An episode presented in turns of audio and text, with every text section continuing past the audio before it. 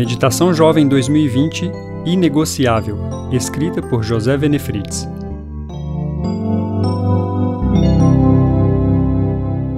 Dois de outubro Santidade e reavivamento. Então Pedro, cheio do Espírito Santo, Atos 4, 8. Sabemos que precisamos de um reavivamento. Falta-nos algo.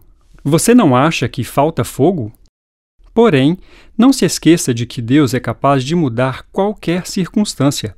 Ele pode trazer o fogo do Espírito para a nossa vida.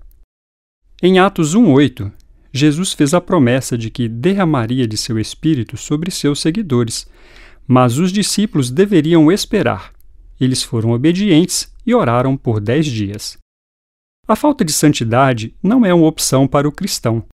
A Bíblia diz: Sejam santos, porque eu sou santo. Muitos querem o Pentecostes, mas se esquecem do preço. Pentecostes não é falar em línguas, não é uma experiência milagrosa, é santidade diária. Não há transformação sem aflição, diz o salmista.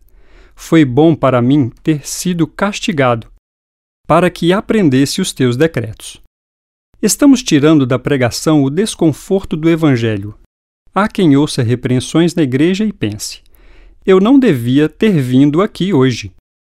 Quando o fogo do Espírito vem, lembramos que somos a lenha. Ele não queima apenas parte de nós, mas nos consome por completo. A primeira coisa que o reavivamento promove é o desejo de saber o que fazer. Quando a multidão ouviu a mensagem de Pedro, ficou cheia de aflição e perguntou qual passo deveria dar. Pedro respondeu: Arrependa-se.